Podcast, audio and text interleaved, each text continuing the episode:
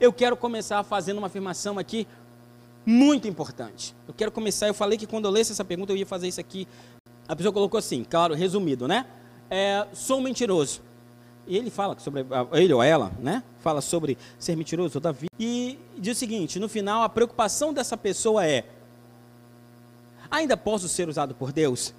No sentido de que os meus pecados no passado me desaprovem para ser usado agora. Não que ele quer continuar sendo mentiroso e ser usado, não. Entende a diferença? Então preciso deixar isso claro. Não é eu quero, eu sou um mentiroso e quero ser usado. Não, eu sou um mentiroso, eu me entendo como mentiroso, quero ser mudado e quero que Deus me use.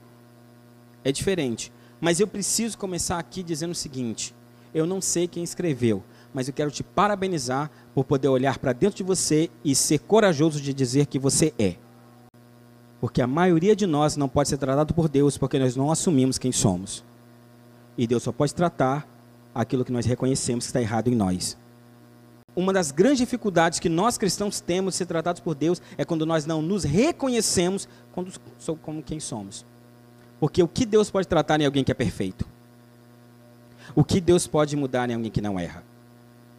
É por isso que antes de ceiarmos, Deus nos convida, nos desafia a dizer: examina-se, pois o homem é si mesmo. Sabe o que ele está dizendo? Reconheça quem é você. E aí me permita mudar você, para que então você seja parte do corpo. Só que nós só mudamos aquilo que nós identificamos. Se eu não me identifico, eu não mudo. Vai no consultório médico. O doutor chega lá e fala assim: Boa tarde, Fulano. Que bom que você veio. Uhum. Qual é o seu problema? Nenhum, doutor. Aonde está doendo? Lugar nenhum, doutor. É, o que você está sentindo? Nada, doutor. Aí, o que você está fazendo aqui então?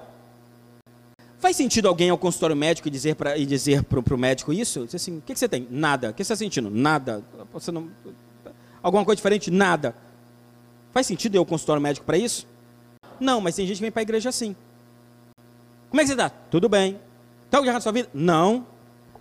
Mas, e Deus precisa mudar alguma coisa? Não. Não, mas em que área da sua vida eu tenho que tratar? Nenhuma. Oh, que isso? Não. E o que, que Deus precisa tratar em você? Nada. Que, eu, hein? Eu, eu, eu, só não me arrebatou porque esqueceu, mas ele, assim que ele lembrar, ele me toma para ele. 100%. Oh. Se nós não nos reconhecermos quem somos de verdade, não há espaço para que Deus trate a nossa vida. Então quero parabenizar você que se identificou como mentiroso, porque agora que você sabe que você é, você sabe o que dizer para Deus tirar de você. Então você sabe quando você for dobrar os seus joelhos e dizer, Senhor, eu sou, mas eu quero deixar de ser. Essa é a minha área. O Senhor trata isso em mim. Então o primeiro ponto é, identifique-se. Reconheça as suas fraquezas e fragilidades. E aí deixe Deus trabalhá-las. Ok? Eu quero falar especificamente aqui nesse ponto sobre perdão, que é outro assunto que me despertou muito. Porque quando eu li essa pergunta, eu vi que a pessoa estava dizendo o seguinte: eu sou, sempre fui, quero deixar de ser. E a preocupação da pessoa era a seguinte: Deus pode me usar. Mas para mim, o ponto mais importante não é se Deus vai usar. Porque nós estamos vivendo uma inversão de valores muito grandes nessa época. Porque eu tenho muito medo. Eu aprendi a temer umas coisas que a gente meio que sabe, mas despreza. E que coisa é essa? E eu vou falar muito sobre isso quando nós vamos falar sobre o Espírito Santo. Nós vamos ter uma matéria só sobre o Espírito Santo e eu vou surpreender você sobre algumas coisas sobre relacionamento com o Espírito Santo. Mas eu quero fazer uma afirmativa muito perigosa aqui. Eu quero que você guarde no seu coração.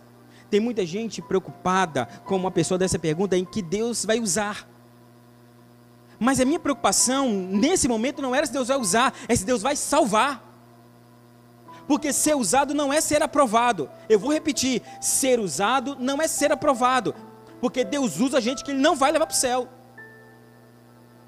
Porque naquele dia muitos me dirão: Senhor, em teu nome não expulsei demônios, não falei novas línguas, não fiz e aconteci, e Deus dirá: Apartai-vos de mim, porque eu não vos conheço. Sabe o que ele está dizendo? Ei, eu até uso, mas usar não é aprovar senão a mula estava no céu também. Então a preocupação principal aqui, todo cristão que, que se encontra, que se reconhece, que se depara consigo mesmo, que se depara com as suas fraquezas e fragilidades, não é se Deus usar, porque usar vem da graça, não vem do merecimento, não é, vem da necessidade de Deus de fazer o reino dele crescer. Tanto que Deus nos dá dons, o dom é dado sem merecimento, é a palavra dom. Então, se Deus usa alguém na igreja a partir dos dons do Espírito Santo, Deus faz isso não por mérito dela, mas pela graça dele. Então, não é, a preocupação não pode ser, Deus vai me usar. A preocupação é, eu estou salvo. Porque está cheio, tá cheio de gente sendo usado. Mas se o arrebatamento acontecer, fica. E vão dizer, eu preguei, eu cantei, eu falei, eu fiquei. Então o ponto mais importante para mim agora é: e aí? Eu estou salvo? Está cheio de gente que não tem certeza de salvação. Entenda bem, se eu fizer essa pergunta aqui, escute a seriedade do que eu estou dizendo. Se eu fizer essa pergunta aqui, quantos querem ir para o céu? Todo mundo levantaria a mão. Só que a pergunta que tem sido feita é quem quer, não é quem vai. Porque, como dizia a mamãe, querer não é poder. A gente tem que se preocupar muito mais com a nossa salvação e deixar que os méritos do que acontecerá após ela, o que virá após ela nesse relacionamento com Deus, seja o direcionamento de Deus. A preocupação, o alvo central, nós, nós, nós usamos muito a palavra, nós temos que alcançar os perdidos, temos que salvar as almas, mas eu te faço uma pergunta, você que está tão afinco de trazer as pessoas para Jesus, você já teve encontro real com Ele? Porque me assusta ver tantas pessoas que estão na igreja, mas quando a gente fala da volta de Jesus, eles tremem porque eles não têm certeza se Jesus vai levá-los para o céu de verdade. E isso é uma coisa que você não vai dizer para ninguém, mas o Espírito Santo trouxe você aqui essa noite para ouvir isso, porque ele sabe da sua relação com ele e sabe das suas dúvidas sobre o céu.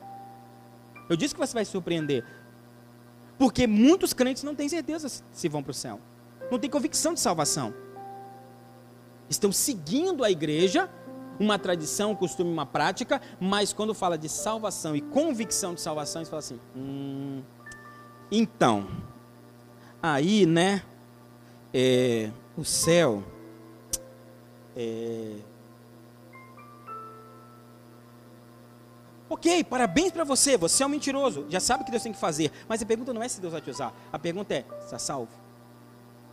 Jesus volta agora, você vai? E mais, irmãos, é, a gente não tem que temer a volta de Jesus, a gente tem que temer o fim da vida, porque está cheio de gente aí morrendo que Jesus não voltou ainda. Então não é a volta de Jesus que nós temos que temer, mas o findar da nossa história. Porque quando Jesus vier, amém. Já fomos todo mundo mesmo, acabou, pau, pau quebrou. Agora, tem cheio de gente aí que já foi Jesus não voltou, querido. E aí? E quando, né? E quando chamar o seu número? Né, a gente está numa fila que a gente não sabe o lugar que a gente está. De repente você é o próximo, já pensou? Tem um cara na sua frente e próximo. Aí você, assim, e sou eu. E foi. Você tem certeza de salvação? Olha que pergunta que eu quero fazer para você agora. Quero que essa pergunta te incomode. Eu quero que você se pergunte: Você tem certeza de salvação? Não se preocupe, eu não vou pedir você para responder para todo mundo. Então você não tem que responder o que todo mundo quer ouvir.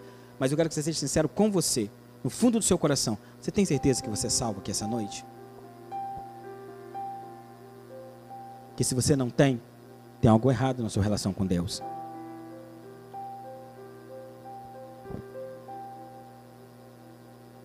Nosso Deus. Vamos embora. Então, quantos aqui têm certeza de salvação? O, salvação não engloba, irmãos, serviço. Não é tempo de casa. Isso aqui não é empresa. Não tem a ver com graduação, com plano de, de carreira.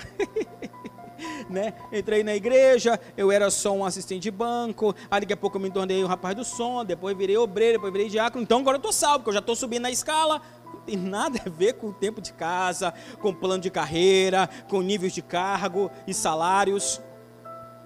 Tem a ver com relacionamento. Vamos falar sobre salvação então.